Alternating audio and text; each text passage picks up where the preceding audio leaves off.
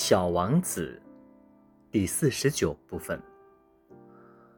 我等了很长时间，才觉得他身子渐渐暖和起来。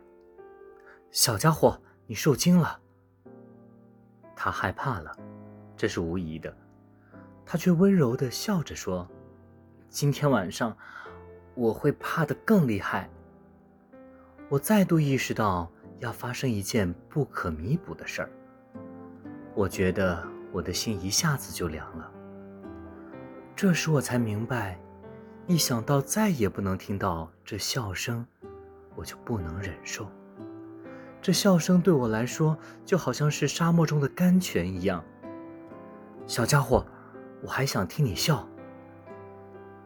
但他对我说：“到今天夜里，正好是一年了，我的星球。”将正好处于我去年降落的那个地方的上空。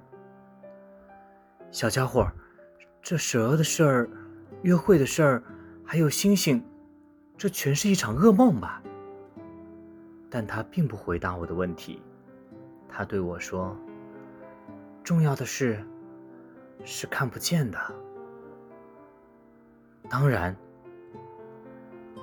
这就像花一样。”如果你爱上了一朵生长在一颗星星上的花儿，那么夜间，你看着天空就感到甜蜜愉快。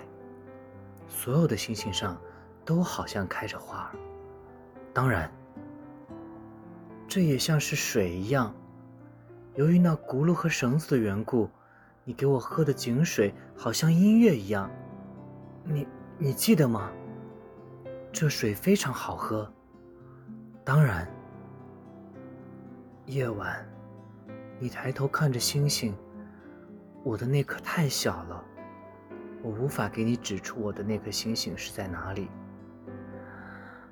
这样倒也好，你可以认为我的那颗星星就在这些星星之中，那么所有的星星你都会喜欢看的，这些星星都将成为你的朋友，而且。